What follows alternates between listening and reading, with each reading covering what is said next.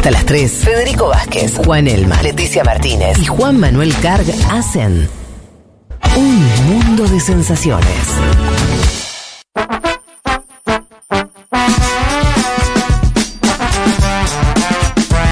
Vamos eh, a meternos un poco más en lo que estuvimos viendo estos días y más precisamente lo, vos, lo que estuviste viendo y conversando eh, en San Pablo.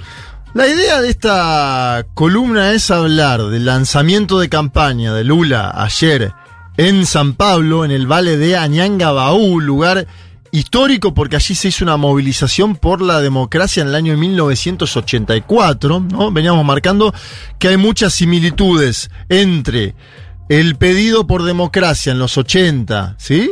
Ayer Lula, por ejemplo, vestía una campera del Corinthians, que, es la democracia corintiana, que es la lucha del 80, que es Sócrates y Casagrande. Casagrande, un exfutbolista que también estuvo ayer presente en el acto. Hay muchas similitudes entre el 2022 y los 80. En ese momento, gobierno dictatorial, en este, gobierno, en este momento, gobierno autoritario. También pudimos ver, acordate, Fede, el día 11, en la Universidad de San Pablo, la carta para la democracia en Brasil. Sí, que también es una especie de remake de una carta del año 77. Exacto. Tenés razón que, y ese es uno de los puntos que es muy consistente, todos los dicen, eh, que ellos entienden que esta es una elección democracia versus autoritarismo. No es de derecha-izquierda, no es... eh, la, la entienden como...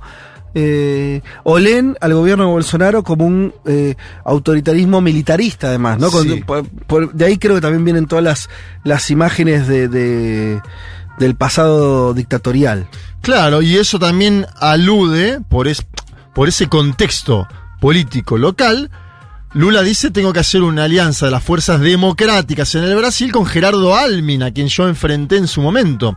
Me parece ahí que hay algo para pensar.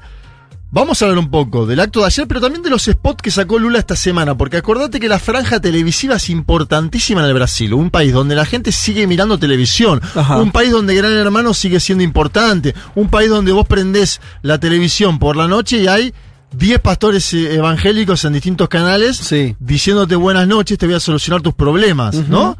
Esto lo vi en alguna calle de San Pablo, alguien que se acercaba a un templo evangélico y una persona que era del templo le ponía la mano en la cabeza y le decía te vamos a solucionar tus problemas. Después vi evangélicos con un megáfono. En un momento en la Plaza del C, que te acordarás que es un lugar donde hay mucha, mucha población de calle, la Plaza del C, Con evidentes problemas vinculados al crack. Sí. Lo cual es una de los de las características también de, de San Pablo, que es una Sí. población pobre, eh, ¿no? Que vive en las ruas, como Sí. dicen ellos, eh, y que notoriamente hechos pomada por el consumo de crack. Claro, de hecho está Cracolandia en San Pablo, que son al- algunos lugares determinados. Se llama Cracolandia porque es gente que ya vive ahí en una situación muy anormal y son dependientes del consumo de crack, ¿no? Para, Como- para decirlo, una, una cosa, digámoslo, porque es una nota de color también para que se, se ve el nivel. Es. em, no te. eh, la gente que vive en la calle o, o- o que está ahí pidiendo y demás, está el nivel de, de destrucción corporal que tienen que no te da miedo porque. No te da miedo en el sentido, no, no sentís eh, sensación de inseguridad. Porque no parecen gente ni siquiera en condiciones de robarte. Mira lo que te estoy diciendo, ¿no es cierto? Es decir, Sí. Eso es para graficar el grado de deterioro que ves en las calles, esto para completar la imagen de San Pablo que hacíamos este, el, el primer bloque. No, y decía que en la Plaza de C había una señora evangelista con Sí. un megáfono que tenía más gente dando vueltas que quienes estaban volanteando la campaña, el lanzamiento de campaña de Lula el día 16, Ah, en la. Plaza de C. Sí. Digo, eso también marca el Total. nivel de destrucción eh, social, de desigualdad. Que Y hay en el lugar que ocupa la religión. Y el lugar que ocupan los, eh, los evangélicos. Por eso Bolsonaro ahora está diciendo, él no, pero manda así por abajo, Mm. los WhatsApp, su campaña, que Lula va a clausurar templos evangélicos. Y Lula tiene que salir a desmentirlo, ¿no? Fíjate cómo ahí Bolsonaro apuesta a llegar a la segunda vuelta con esa campaña. Lula lanzó un spot en las últimas horas que dice, hay que tener tres palabras mágicas en el Brasil. Credibilidad, previsibilidad y estabilidad. Lo vamos a escuchar. Como é que é possível fazer isso? Você tem que ter três palavras mágicas. Três palavras mágicas que eu digo sempre. Você tem que ter, primeiro, credibilidade. As pessoas têm que acreditar no que você fala. Segundo, Você tem que ter previsibilidade. As pessoas não podem, sabe, ser enganadas. As coisas têm que ser ditas à luz do dia para que todo mundo saiba o que vai acontecer. E o Brasil precisa ter estabilidade. A estabilidade é a terceira palavra muito forte, ou seja, se você tem credibilidade, previsibilidade estabilidade, você está construindo as bases para você recuperar o Brasil. Bien, escuchábamos la música de fondo así emotiva porque esto es parte de la campaña oficial de Lula de los spots, ¿no? Spot que firma Stucker, que es su, su, su fotógrafo, heladero, la persona que más cerca está de Lula. ¿Heladero? Ah, no, ladero. no, no es, además de ser fotógrafo, no, Está bueno tener un heladero personal. no ¿eh? creo que sea heladero, es el ladero, una de las personas más cercanas a Lula y a su círculo, Ajá. hasta la- el ingreso de Yanja. Después me voy a meter en Yanja un poquito. Vas a al hablar fi- de eso. Al final de la columna. Sí. Sí. claro, la esposa. Bueno, Lula decía, ¿cómo es posible hacer esto? Hay que tener tres palabras mágicas. Hablando de cómo va a gobernar Brasil en caso de que sea electo. Credibilidad, primero. Las personas tienen que creer lo que vos decís. Ahí le está apuntando a Bolsonaro también, ¿no? Por ósmosis. Segundo, previsibilidad. Las personas no pueden ser engañadas, las cosas tienen que ser dichas a la luz del día para que todo el mundo sepa lo que va a suceder. Y Brasil precisa tener estabilidad. Si vos tenés credibilidad, previsibilidad y estabilidad, estás construyendo las bases para recuperar Brasil. Lula también grabó un spot que habla de el hijo de Doña Lindú. Fíjate que ayer también nombra a la madre Lula, un Lula que vuelve a esa memoria emotiva, al nordestino que llega a San Pablo, que tiene siete hermanos, que logra consolidarse, crear una trayectoria sindical, que entra en la política. Bueno, mencionó ayer también a la madre. Y hay un spot de las últimas horas donde le habla a la juventud, Lula. El- ahora vamos a escucharlo, porque Sí. después que me pasaste esas tres palabras, eh,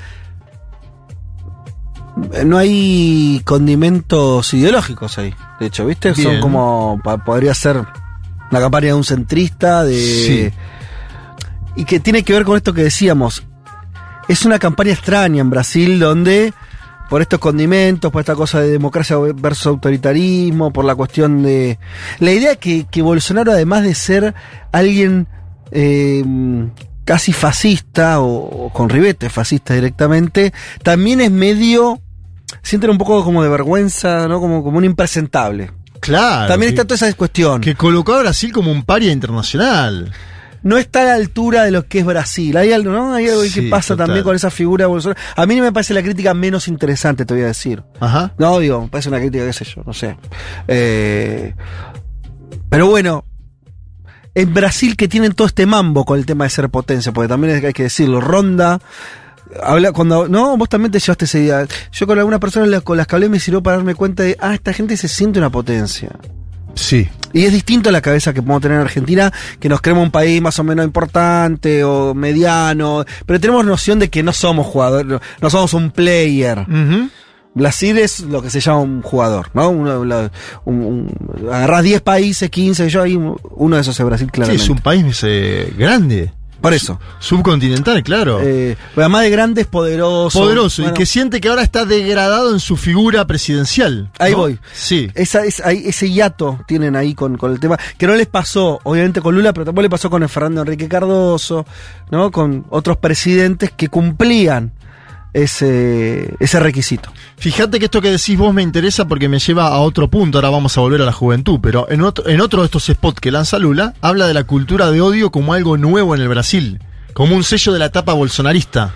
Dice, antes había partidos divergentes, se sustituyó la alegría de la política, dice, antes la política era alegre, antes teníamos debates públicos a la luz del día, en televisión, y ahora no es así porque está el odio, el odio presente, ¿no? Mm. Aparece esta idea también, aparece la idea de cierto amor versus odio, en base también a lo que es la política bolsonarista. Pero te llevo de vuelta a la juventud porque me parece importante. Antes decía los evangélicos. En la juventud es uno de los segmentos que mejor le va a Lula hoy, ¿sí?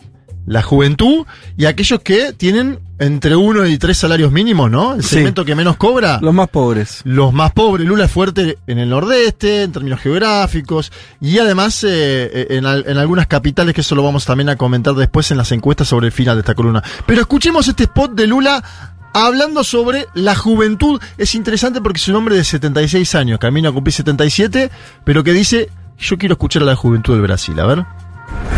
Ah, muitas vezes os políticos fazem discurso, não, porque o jovem é o futuro da nação, mas quando ele está passando perto da discussão política, não deixa ele participar, porque ah, você é novo, você não está, você não entende.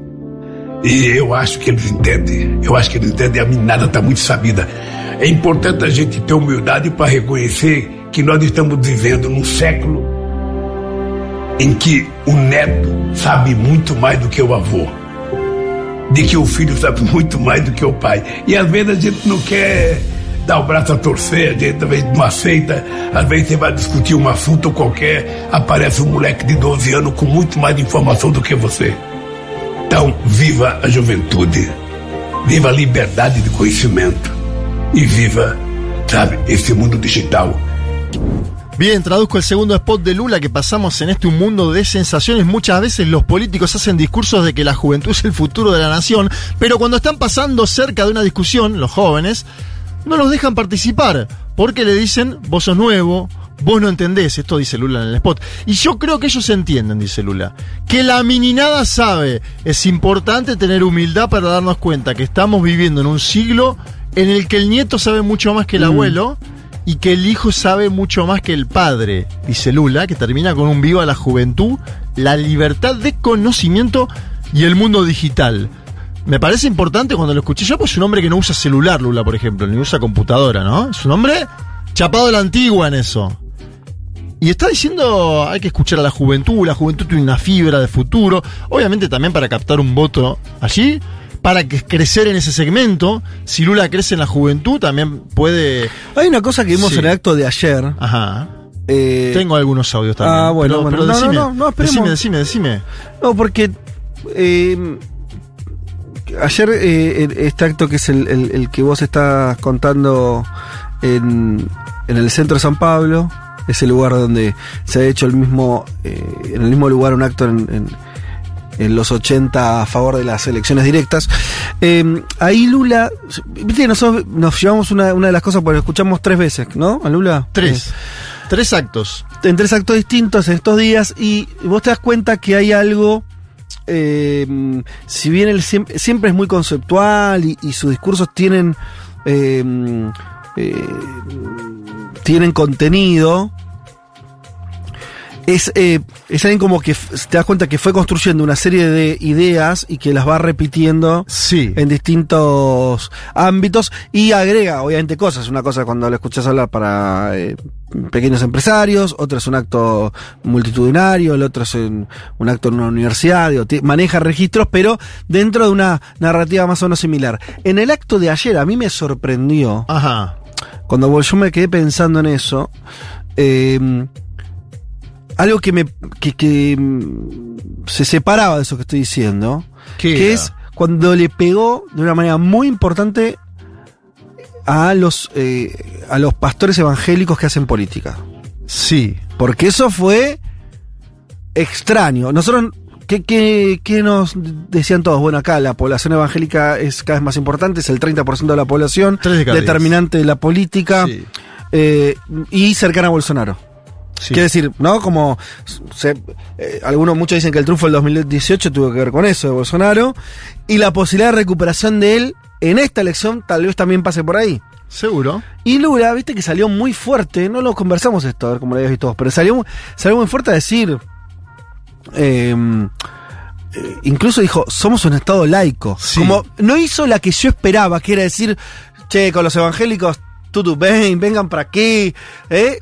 Sino que dijo, ya, nosotros somos un Estado laico, hay que defender todas las religiones y le apuntó a las iglesias y pastores que hacen política, o sea, que son bolsonaristas, por eso, me parece que intentaba decir eso, que eran como que estaban traficando política eh, en ámbitos que eh, debían estar eh, separados. O sea, medio que dijo política y religión asuntos separados, lo cual en Brasil es decir algo bastante fuerte. Seguro, es para Me extrañó, me extrañó incluso como estrategia. No viste audaz en eso. Eh, pero así como, viste que nosotros venimos diciendo que Lula es poco rupturista, que tiene esa cosa. Ahí marcó. Yo no sé si ese. No sé, no sé con qué tiene que ver, me falta información, pero me pareció un dato relevantes ese, ese condimento en el discurso. Fue novedoso. Esto que vos mencionaste está bueno, ¿no? Lula va haciendo un discurso más o menos parecido, sobre todo en términos económicos, por todo el Brasil. Yo creo que ayer agrega dos cosas nuevas, a ver si estás de acuerdo conmigo. Uno, eh, esto evangélico que vos mencionás, es un Lula que hay un quiebre. Y lo segundo es un, eh, un endulzamiento de la figura de Dilma También es también sí. notorio, significativo, te diría nuevo. Le dedicó el principio del discurso. Sí, primero se abrazaron 10 veces, ¿no? Sí. Era algo muy. Primero se abrazaron cuando. Porque Dilma llega cuando estaban hablando las lideranzas de los partidos, los líderes de los partidos. Dilma Sí. llega. Es la gente de ole, ole, ole, Dilma, Dilma. Eso también me sorprendió. Mm. Yo, eh, me había quedado una imagen más fría. Más negativa, Más fría sí. del público con Dilma. Pero Dilma es la presidenta que apartaron por un golpe de Estado, Mm. un impeachment que no tuvo validación política, judicial, que fue artificial. Los lo de las pedaladas, que lo mencionaba Lula también en el discurso. Si tenemos el audio, Juan, no es el 3, es el 4, es de Lula exaltando a Dilma. La escu- escuchamos esa dale. parte, a ver. Quisera Deus que todos os presidentes da República do mundo tivesse uma chefe da Casa Civil como eu tive a companheira Dilma. A Dilma era a minha tranquilidade. A Dilma é o que me fazia dormir tranquilo porque eu tinha certeza que tinha alguém cuidando das coisas e fazendo aquilo que a gente tinha decidido durante o dia, durante as reuniões. Quando a gente pediu uma coisa para Dilma, não tinha sábado, não tinha domingo, não tinha feriado prolongado ou não tinha tempestade. Porque dois ou três dias depois, a Dilma entrava no meu gabinete, entrava ela, entrava a Miriam Belchior, entrava a Graças Fortes e entrava a Tereza Campelo e entregava para mim, presidente, eis aqui o que o senhor pediu e me entregavam tudo aquilo que eu queria. Da mesma forma, o companheiro Haddad.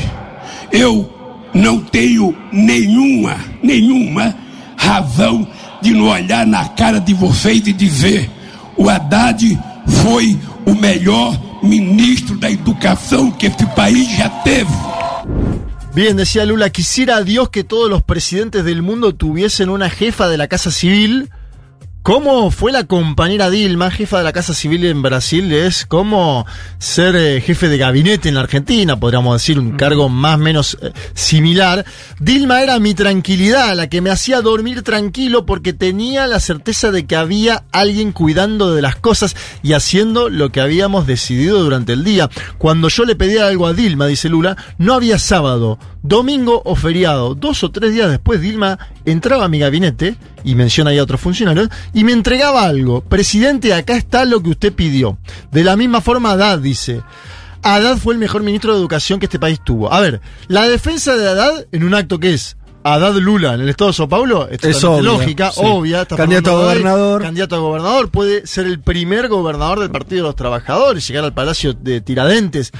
Ahora, la defensa de Dilma que hizo Lula ayer, muy significativa. La foto que sube Lula a sus cuentas en las redes sociales con Dilma, muy significativa. Una defensa pública. No sé si esto tiene consonancia con el armado del gabinete hipotético, no lo sé. ¿eh? Lo- Bueno, eh, es, fácil es, es fácil. Es, eh, candidata, no, candidata no va a ser, porque ya Exacto, está. no es candidato. Eh, no es candidata a nada y ya, ya las candidaturas están cerradas, las elecciones son ahora Sí. 2 de octubre, así que eso no es. Lo único que puede ser es que tenga, como sugerís, que yo lo entendí igual, algún lugar en, eh, en la gestión. Y además porque lo, lo que la, en el, el elogio de Lula vino por ese lado.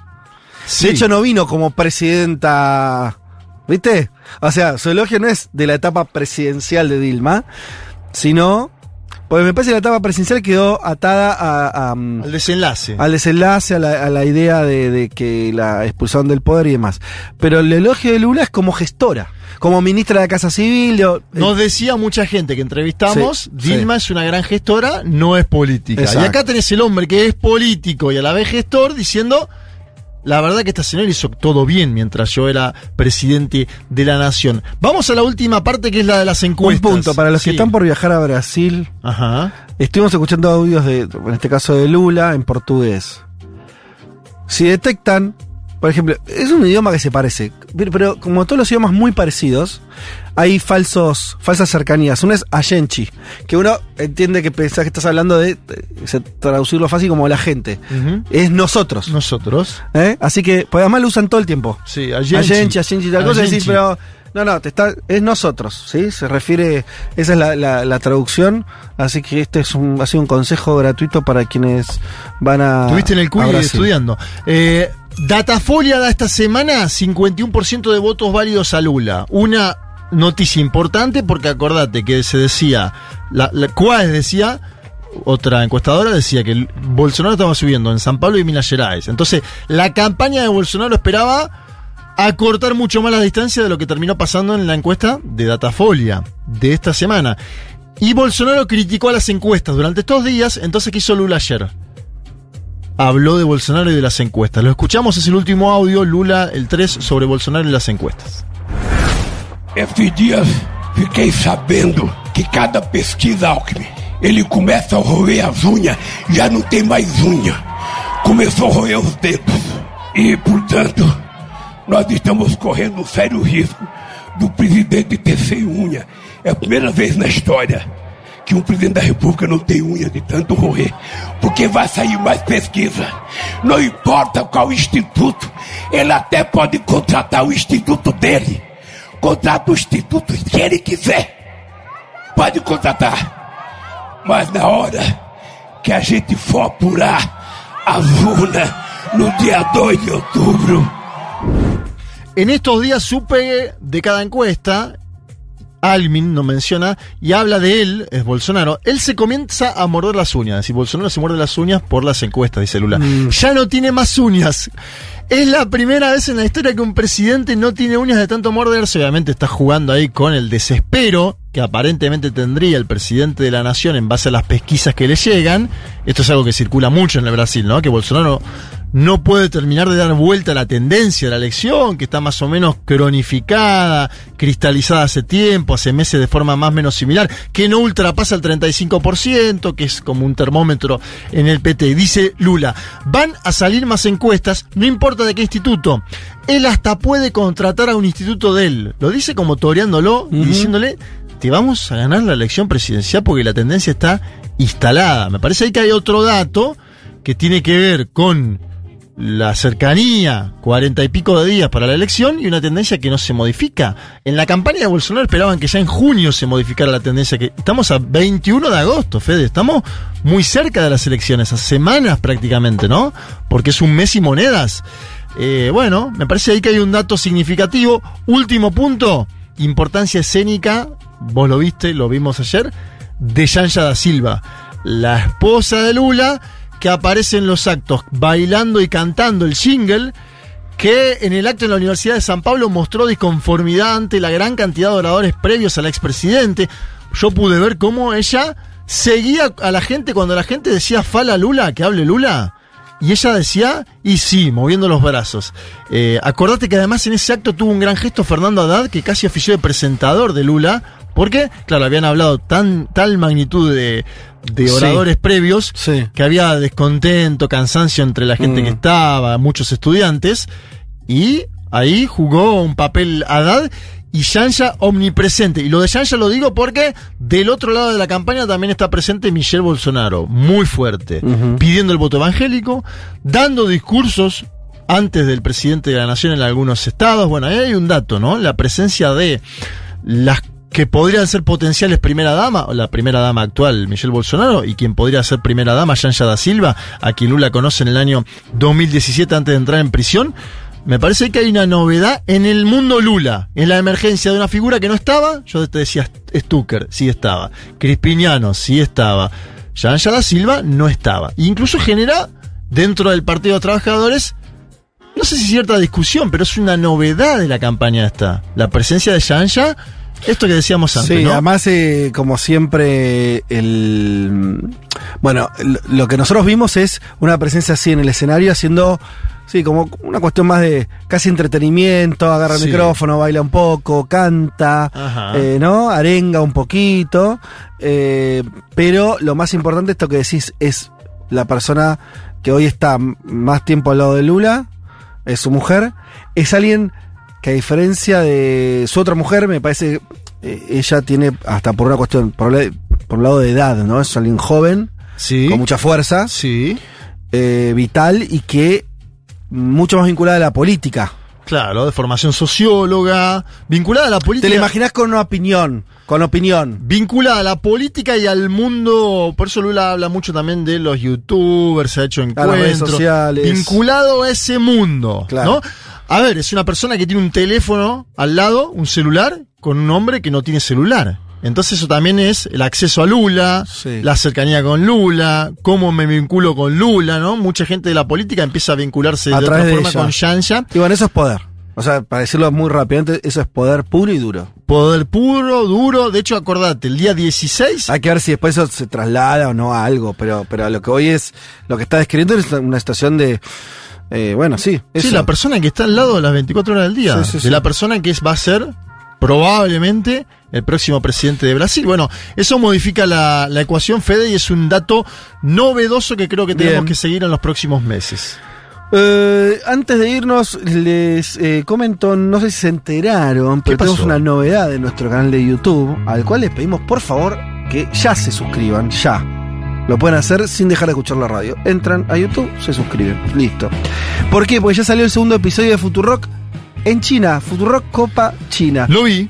Recuerdan que hicimos con el amigo periodista que ahora está eh, escribiendo lo que va a ser su segundo libro de apariciones de Futurock sobre la India. Bueno, ahora tenemos eh, al amigo Copari, ¿sí?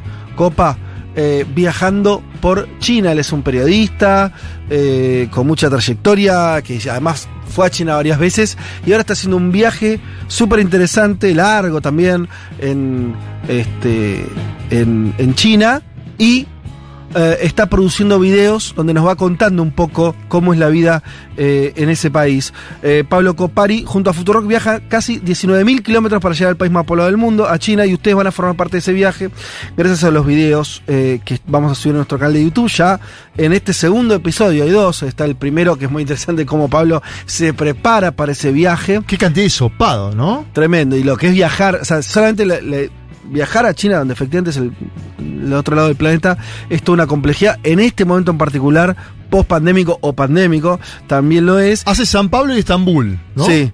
Y el segundo capítulo es algo también, para nosotros quedó un poco atrás, pero en China tenés que hacer 10 días de cuarentena estricta dentro del hotel. Pablo no pudo salir ni un minuto del hotel, no del hotel, de la habitación. Le llevan la comida. Es Y espectacular chef el, video. dice, ¿eh? el chef decide lo que voy a comer cada día, ¿no? Claro. Te encontrás una caja de sorpresas. Bueno, Pablo ya terminó le- esa, esa cuarentena, pero eh, durante esos días eh, grabó este video que está disponible en nuestro canal de YouTube. Véanlo porque está buenísimo. Eh, y en los próximos tiempos eh, nos, va, nos va a contar eh, distintas cosas ¿sí? de lo que es. eh, eh, viajar por ese país increíble. No te pierdas entonces Futurock Copa China, ya está disponible en el canal de YouTube de Futurock. Suscríbete al canal, seguí de cerca estos videos. eh, y bueno, un viaje nuevo de Futurock en el mundo.